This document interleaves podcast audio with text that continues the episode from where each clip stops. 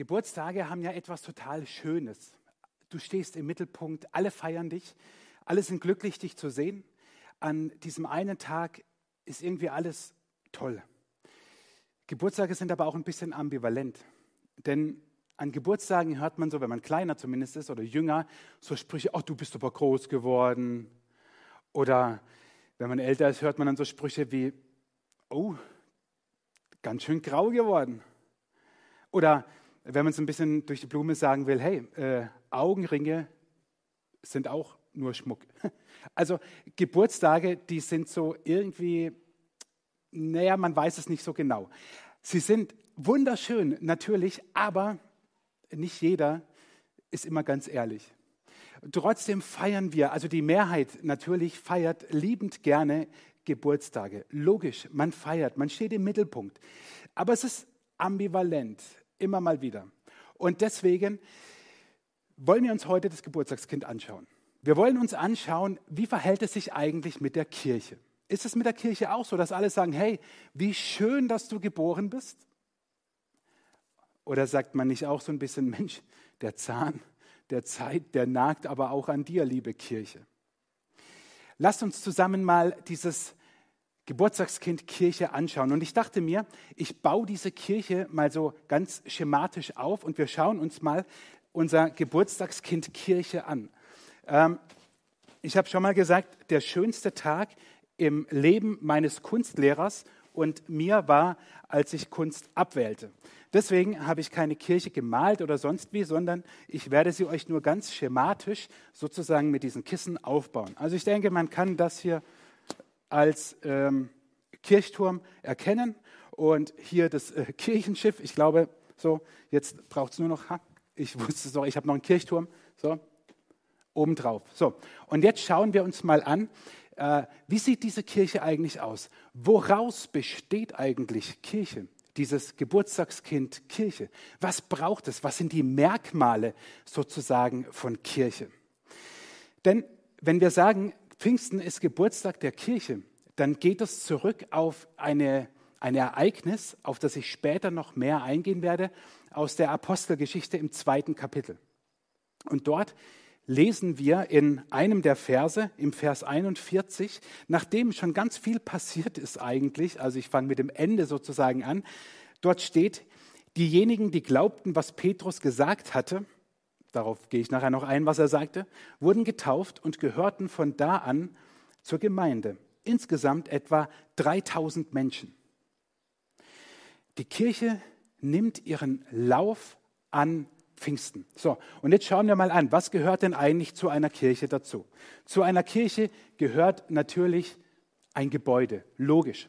Weil ohne Kirchengebäude wäre gar nichts. Also ich meine, entweder ein schön klassisches, altes, gotisches, was auch immer Kirchengebäude oder moderne Kirchengebäude, whatever. Was braucht eine Kirche noch? Eine Kirche braucht natürlich einen Pfarrer.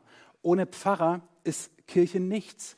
Und dieser Pfarrer, der muss natürlich überall sein, jederzeit, sowohl mit den Alten als auch mit den Jungen können, mit den Jugendlichen, wie mit den äh, Midlife-Crisis-Inhabern und Pächtern. Also sozusagen die eierlegende Wollmilchsau. Natürlich wissen wir, das geht nicht, aber ähm, das braucht den Pfarrer für die Kirche. Pfarrer fällt schon ab von der Kirche. Na. So, was braucht es noch für die Kirche? Es braucht Programm, jede Menge Programm. Zielgruppenprogramm. Wir können nicht mit einem Ding alle erreichen. Wir brauchen Programm für die Kleinen, wir brauchen Programm für die Jugendlichen, wir brauchen Programm für Erwachsene, für Senioren, anderes für Frauen, wiederum anderes für Männer. Wir brauchen einfach ganz, ganz unterschiedliche Programme. Und das ist ganz wichtig für Kirche. Deswegen klebe ich das mal hier so dran. So. Schauen wir, was ist noch so ein Baustein von Kirche? Musik. Ganz wichtig. Musik. Was wäre Kirche ohne Musik? Ohne die Lieder? Ob das jetzt alte Choräle sind oder ob das moderne Lobpreislieder sind, egal. Kirche braucht Musik. Musik ist so ein Merkmal von unserem Geburtstagskind, das wir uns anschauen. Was braucht Kirche noch? Oh, natürlich. Kirche braucht Tradition. Wenigstens eine Institution in dieser schnelllebigen Zeit muss ja das bewahren, was schon seit 500 Jahren Martin Luther neu entdeckt hat. Also muss Kirche die große Bewahrerin sein in dieser sich schnell wandelnden Zeit. Wenigstens irgendwo muss es doch noch eine konstante, etwas Kontinuierliches geben. Also Kirche, ein Merkmal von Kirche, von unserem Geburtstagskind, schauen wir uns an, ist Tradition. Ein weiteres Merkmal, ganz wichtig, sind Rituale. Rituale helfen uns das, was wir mit dem Kopf kognitiv wahrnehmen, irgendwie, dass es ins Herz rutscht. Wir brauchen Rituale. Sei es der sonntägliche Gottesdienstbesuch, weil er halt so dazugehört, das Hinknien, das Bekreuzigen. Bei manchen ist es das Weihwasser, je nach Konfession. Wir brauchen ganz feste Rituale. Wir brauchen diese Dinge, um uns festzuhalten. Und das ist Kirche. Ähm, kleben wir hier unten hin. Und eines ist natürlich auch ein ganz wichtiges Merkmal von Kirche. Kirche muss sich politisch engagieren. Kirche muss sich politisch äußern. Kirche darf nicht einfach hinnehmen, was man so sagt, was die Gesellschaft sagt, was die Politik sagt. Kirche muss sich immer wieder politisch äußern. Das ist sozusagen so ein Stückchen Sahnehäubchen, deswegen machen wir das mal da oben hin. So. Oh, die Tradition fällt ab.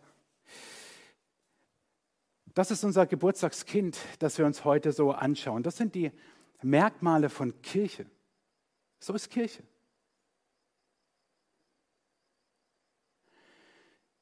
Wenn du das wirklich glaubst, dann wirst du nicht mehr viele Geburtstage von Kirche erleben. Vielleicht muss ich dich ein bisschen desillusionieren, aber wenn du glaubst, dass das das Bild von Kirche ist, dann hast du dich getäuscht. Das ist nicht Kirche. Das ist nicht unser Geburtstagskind. Das ist nicht das, warum wir heute hier sind und Kirche feiern. Vielleicht hat sich einer gedacht, meine Güte, ich will doch die Kirche nicht feiern. Ja, vielleicht hast du das dir unter Kirche vorgestellt. Ja, aber wenn das nicht Kirche ist, was ist dann Kirche? Tja, lass uns reinschauen. Lass uns reinschauen in dieses Ereignis, warum wir heute zusammen sind, warum wir heute Pfingsten feiern, den Geburtstag der Kirche. Apostelgeschichte 2, das Buch in der Bibel, in dem so die erste Christengeneration gezeichnet wird und gezeigt wird, wie haben die, wie, wie haben die ihren Glauben gelebt, wie haben die Gemeinde gelebt, wie, wie, wie haben die Christsein gelebt. Apostelgeschichte 2, dort wird von diesem großen Pfingstwunder berichtet. Ich lese die ersten vier Verse und du kannst sie mal mitlesen. Als der Pfingsttag gekommen war, waren sie alle, damit sind die, die, die Jünger von Jesus gemeint, seine Nachfolger und Freunde, an einem Ort beieinander. Und es geschah plötzlich ein Brausen vom Himmel, wie von einem gewaltigen Wind, und erfüllte das ganze Haus, in dem sie saßen. Und es erschienen ihnen Zungen, zerteilt wie von Feuer, und er setzte sich auf einen jeden von ihnen. Und sie wurden alle erfüllt von dem Heiligen Geist und fingen an zu predigen in anderen Sprachen, wie der Geist ihnen gab, auszusprechen. Das ist Pfingsten. Das ist die Geburtsstunde der Kirche.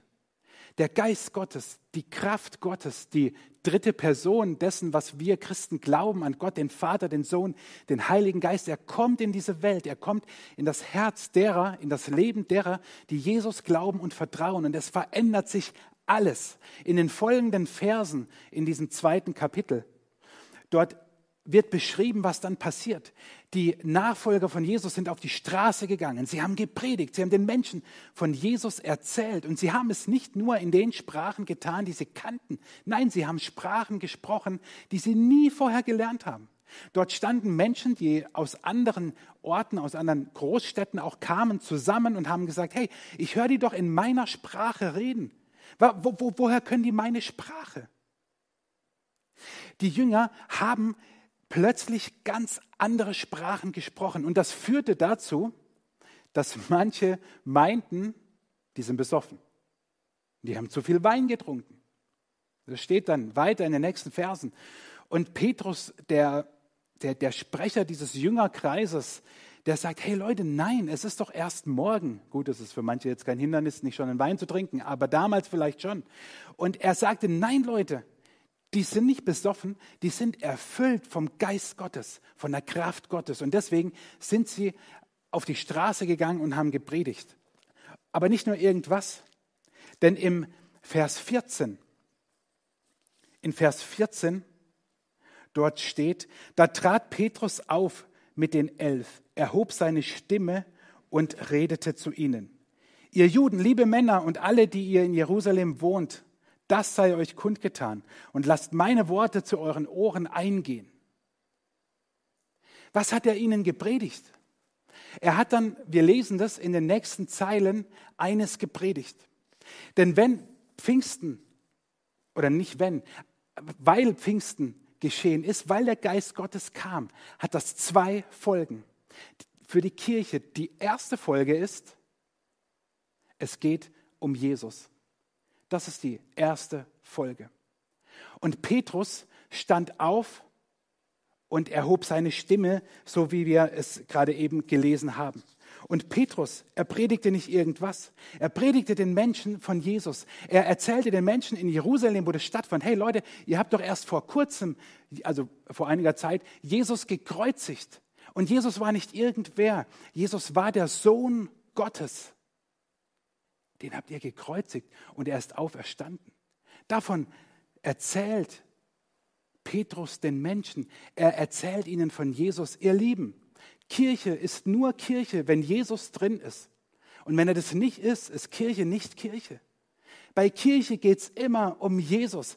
Deswegen hast du vielleicht dich gewundert und gesagt, warum feiern wir den Geburtstag von Kirche? Ja, weil wir nicht die Institution feiern, sondern diese Bewegung, die an Pfingsten ihren Lauf nahm. Petrus predigt den Menschen von Jesus. Er sagt ihnen, für dich ist dieser Jesus gestorben. Warum? In der Bibel heißt es an einer anderen Stelle, Gott hat der Welt seine Liebe dadurch gezeigt, dass er seinen einzigen Sohn für sie hergab, damit jeder, der an ihn glaubt, das ewige Leben hat und nicht verloren geht. Jesus ist in diese Welt gekommen und er ist gestorben, weil Gott dich liebt und weil Gott nicht will, dass du verloren gehst. Aber was heißt denn dieses verloren gehen? Was, was bedeutet verloren gehen? Das ist etwas, was ich dir mit einer anderen Bibelstelle, die ich in den letzten Monaten immer mal wieder in Predigten zitiert habe, erklären möchte. Sie steht im Römerbrief, im dritten Kapitel. Alle Menschen sind schuldig geworden und haben die Herrlichkeit verloren, in der Gott den Menschen ursprünglich geschaffen hat. Alle Menschen sind schuldig geworden und haben die Herrlichkeit verloren. Das heißt doch, Gott hat dich einmal herrlich erschaffen, mit Würde, als Spiegelbild seiner selbst. Aber wir Menschen, wir haben diese Würde, diese Herrlichkeit verloren. Das predigt Petrus den Menschen damals und das gilt dir heute Morgen. Gott hat aber diesen, diesen, diese, diese, diese, diesen Graben, hat Gott selber gefüllt, als Jesus am Kreuz gestorben ist. Und die, Petrus predigt den Menschen damals, liebe Leute, was hier passiert ist, dass viele Menschen plötzlich von diesem Jesus beginnen zu predigen, so wie ich das heute Morgen dir predige. Und dieser Jesus, er ist nicht gestorben und auferstanden, weil er gerade nichts Besseres zu tun hatte. In diesem Vers im Johannesevangelium, den ich vorhin gelesen habe, dort heißt es, Gott hat der Welt seine Liebe gezeigt, damit die Menschen nicht verloren gehen, damit die Menschen nicht verloren gehen. Davor rettet dich Jesus. Jesus rettet dich. Lass mich heute Morgen ernsten, dir das ganz direkt und persönlich und voller Liebe und Hoffnung, dass es dein Herz erreicht, sagen. Die Bibel lehrt uns, dass alle Menschen auferstehen werden. Alle Menschen werden auferstehen. Aber es werden nicht alle Menschen, wie wir es landläufig sagen, in den Himmel kommen. Die Bibel lehrt uns, dass es einen doppelten Ausgang gibt. Es gibt die, die die Ewigkeit mit Gott verbringen, das nennen wir den Himmel. Und es gibt die, die die Ewigkeit ohne Gott verbringen, das nennen wir die Hölle. Und Jesus hat dich genau davor gerettet, in die Hölle gehen zu müssen. Immer wieder höre ich die Frage, ist, was ist das für ein Gott, wenn, wenn, wenn Menschen nicht bis in alle Ewigkeit mit ihm zusammen sind, wenn es die Hölle gibt? Ist das, das ist doch kein liebender Gott, sage ich, nee, nee. Das Ding ist andersrum. Das Ding ist nämlich so, dass wir die Herrlichkeit verloren haben und Gott alles getan hat, damit wir in den Himmel kommen eines Tages. Und dafür ist Jesus gestorben. Und genau das hat Petrus den Menschen an Pfingsten gepredigt. Und das predige ich dir heute Morgen. Aber er und ich verdrösten dich nicht auf das Jenseits, sondern Jesus ist hier und jetzt schon der, der dich davor rettet, verloren zu gehen und ein Leben zu führen, das so einfach vor sich hin plätschert. Nein, Jesus hat gesagt, ich bin der Weg, die Wahrheit und das Leben. Und ich bin gekommen, damit die Menschen das Leben und volle, volle Genüge, alles haben, was sie zum Leben brauchen. Dafür ist Jesus gekommen. Jesus ist nicht gekommen als so ein Revoluzer, als so ein netter Kerl. Locken, Strickpulli von der Oma und Jesus latschen an den Füßen. Das ist nicht Jesus. Jesus ist der Retter. Es ist der, der dich rettet, eines Tages vor Gott zu stehen und die Ewigkeit nicht mit ihm zu verbringen. Ich stelle mir das schlimm vor. Und deswegen ist Jesus gekommen, um uns diese Ewigkeit mit Gott zu ermöglichen, die hier schon beginnt. Das ist das Verrückte. Durch den Heiligen Geist beginnt dieses Leben schon jetzt. Ein Leben in neuen Dimensionen. Ich kann es dir nicht beschreiben, wenn du es nicht selber erlebst. Als Petrus damals gepredigt hat und den Menschen so von Jesus erzählt hat, da heißt es dann einige Verse später im, im 37. Vers, Apostelgeschichte 2, Vers 37.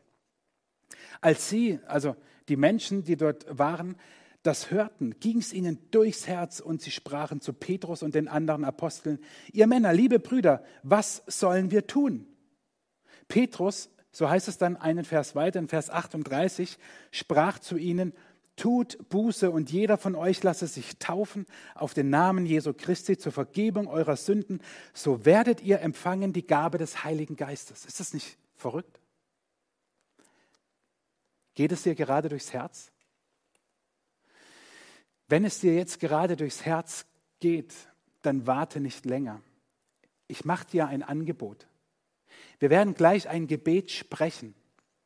Ich werde es Satz für Satz vorsprechen und dir die Möglichkeit geben, dass du es laut oder im Stillen für dich nachsprichst, um diesem Jesus dein Leben anzuvertrauen, um diese Rettung in Anspruch zu nehmen und wie Petrus es schreibt, die Gabe des Heiligen Geistes. Also Gott jetzt schon hier erleben. Es kann dir nichts Besseres passieren. Und es gibt keinen anderen Ausweg aus diesem Dilemma, dass du diese Herrlichkeit, genauso wie ich, die wir ursprünglich mal vor Gott hatten, verloren haben. Die schenkt uns Jesus neu. Und ich lade dich ein, dieses Gebet jetzt mit mir mitzubeten. Du kannst es mitlesen, es wird gleich auf dem Bildschirm erscheinen. Ich spreche es in einem Satz vor und lasse eine Pause und dann kannst du es mitsprechen oder nachsprechen. Jesus, ich danke dir, dass du mich liebst.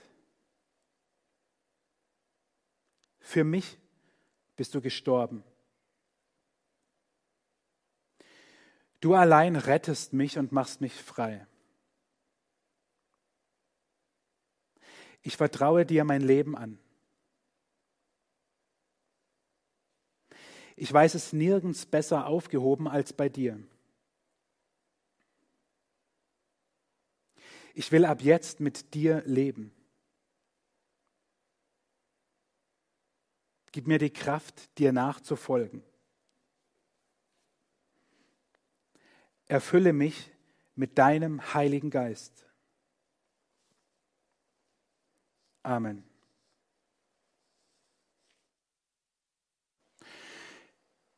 Vorhin habe ich gesagt, es sind zwei Folgen, die dieses erste Pfingsten mit sich bringt. Die erste Folge, es geht um Jesus. Und ich hoffe und ich, ich wünsche es mir so sehr, und am liebsten würde ich, dass du es mir irgendwie mitteilst, dass du jetzt eine Entscheidung für Jesus getroffen hast, weil es ist eine Entscheidung, die jetzt bis in alle Ewigkeit gilt. Die zweite Folge Die erste, es geht um Jesus. Die zweite Folge ist, dass mit der Kirche eine unaufhaltsame Bewegung beginnt.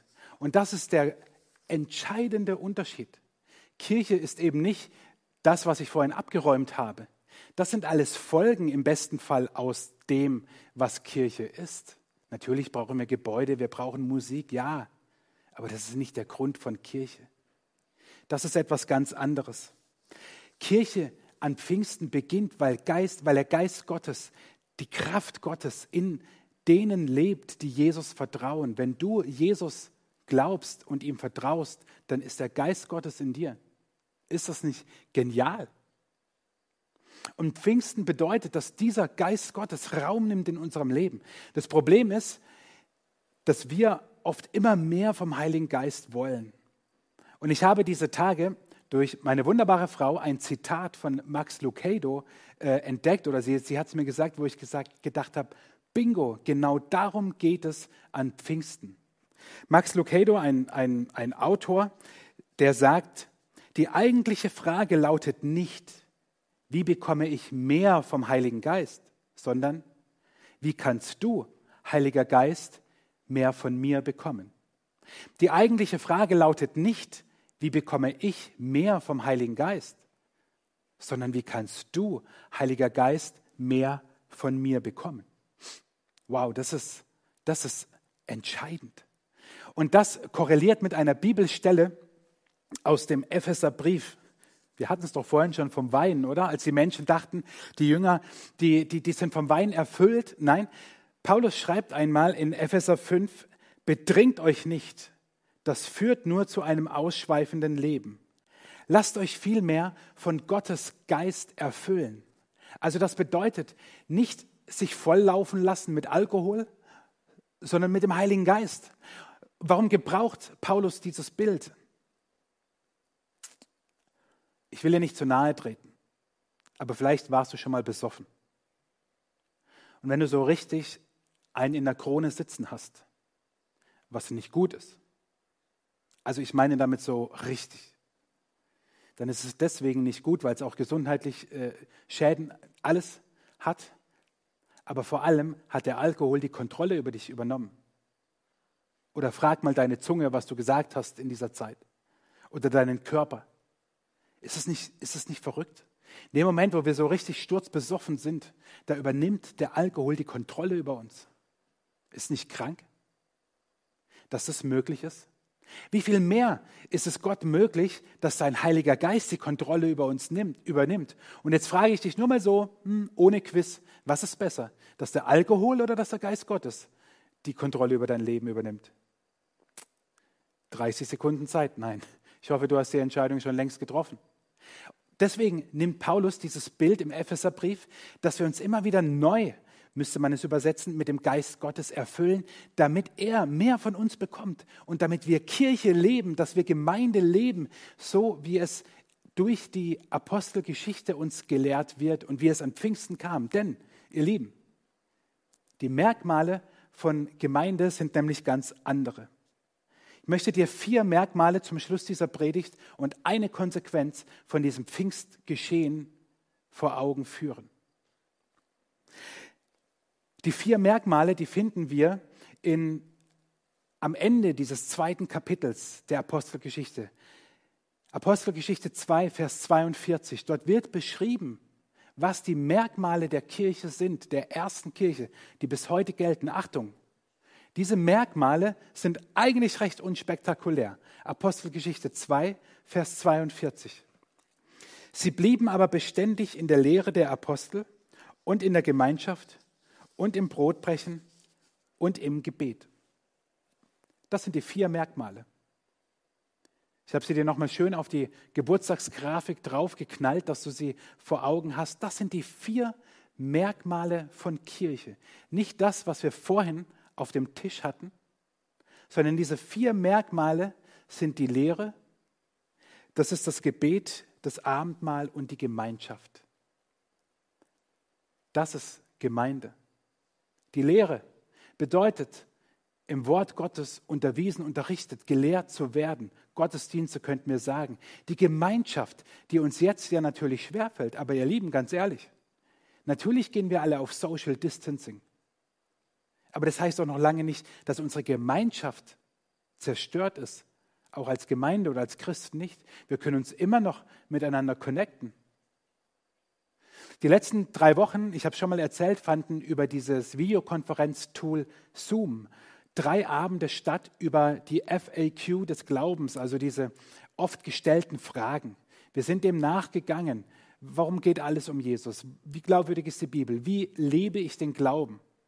Und wir haben gemerkt, es ist natürlich was komplett anderes, als wenn man zusammensitzt, aber es ist möglich, diese Gemeinschaft zu haben. Das Abendmahl, das Brotbrechen steht für das Abendmahl, die Vergegenwärtigung des Todes von Jesus und seiner Auferstehung. Und das zu feiern, zu zelebrieren. Und zuletzt das Gebet, die enge Verbindung mit Jesus zu haben. Das sind die vier Merkmale von, von Gemeinde. Das ist Pfingsten. Und jetzt kommt so ein kleiner Part, wo ich über meine Gemeinde spreche, über unsere Gemeinde. Und ich weiß, es gucken viele zu, die gar nicht hier im Wutachtal sind. Das ist super. Nur, lass uns mal kurz die Konsequenz dieser vier Merkmale anschauen. Die steht nämlich im 47. Vers. Die Konsequenz, wenn diese vier Merkmale gelebt werden, ist, der Herr aber fügte täglich zur Gemeinde hinzu, die gerettet wurden.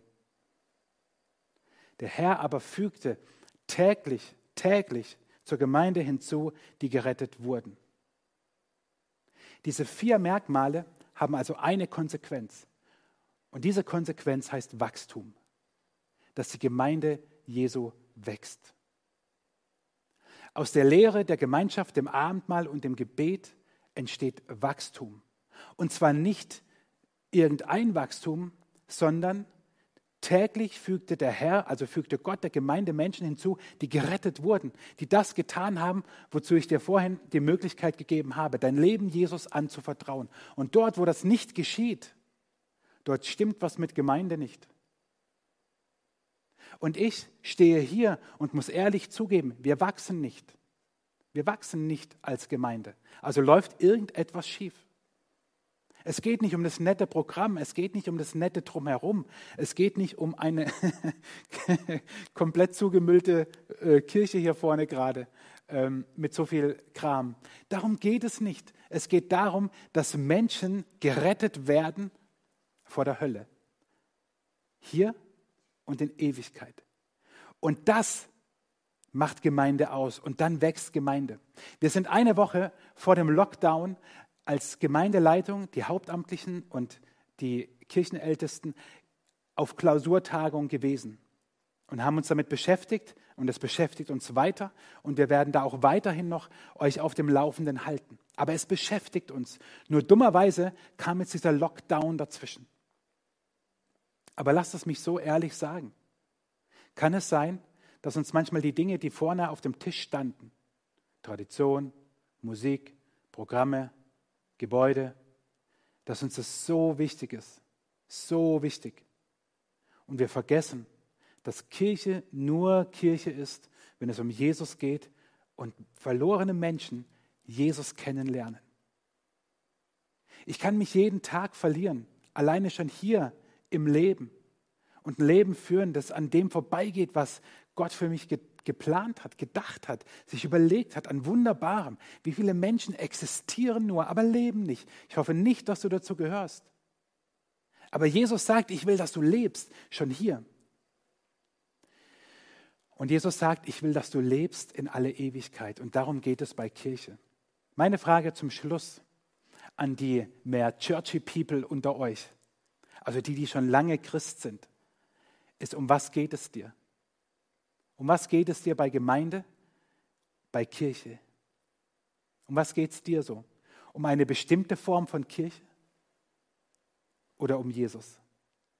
Geht es dir darum, dass diese unaufhaltsame Bewegung unaufhaltsam bleibt, weil sie von Jesus erzählt und Menschen Jesus kennenlernen? Oder geht es dir darum, eine bestimmte Form von Kirche aufrechtzuerhalten? Pfingsten kommt der Heilige Geist. Das ist un unbeschreiblich. Und ich wünsche mir von Herzen, dass wir als Gemeinde das noch viel mehr leben, dass es uns um Jesus geht und dass uns Formen zweitrangig sind. Und alle, die jetzt ganz schnell nicken, sind ganz oft diejenigen, die ganz besonders auf Formen achten. Weil wehe, die anderen machen es anders.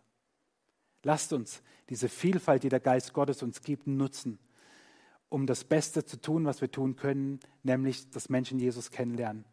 Und wenn du am Ende dieser Predigt immer noch da sitzt und sagst, Mensch, ich weiß gar nicht mit diesem Jesus so, so genau, dann sprich dieses Gebet, dann vertraue dich Jesus an. Es ist die beste Entscheidung und die weitreichendste Entscheidung, die du treffen kannst. Denn niemand kann dein Leben so erfüllen, wie es Jesus tut.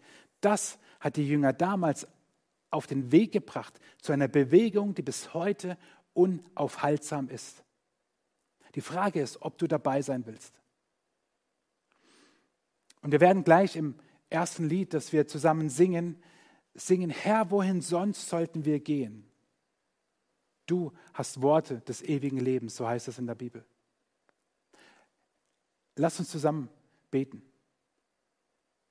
Jesus, deine Kirche, deine Gemeinde, deine Bewegung, die ist so unfassbar groß und fantastisch, weil du drin bist. Nicht, weil ein Programm drin ist, nicht, weil Gebäude drumherum sind, sondern weil du drin bist. Lass uns das nie vergessen, dass an Pfingsten diese Bewegung startete, geboren wurde und bis heute unaufhaltsam ist. Und ich bitte dich, Heiliger Geist, dass du jetzt jeden, der das guckt und der, der vorm Rechner oder vorm Fernseher sitzt, vorm Smartphone, dass du ihn erfüllst, dass du ihn packst und dass du ihn mit deiner ganzen Kraft und Liebe erfüllst und dass wir ein Stück schmecken können von dieser neuen Dimension, die du nur geben kannst, die wir nicht machen können, die keine Kirche machen kann. Jesus, ich danke dir so sehr, dass du uns rettest, vor allem, wovor wir gerettet werden müssen. Du hast die Macht dazu und du allein rettest uns. Wir loben dich, Jesus, und wir danken dir, dass deine Kirche weiter bestehen wird, weil sie deine Kirche ist. Und es ist eine Ehre und ein Vorrecht, mit dir dabei zu sein. Amen.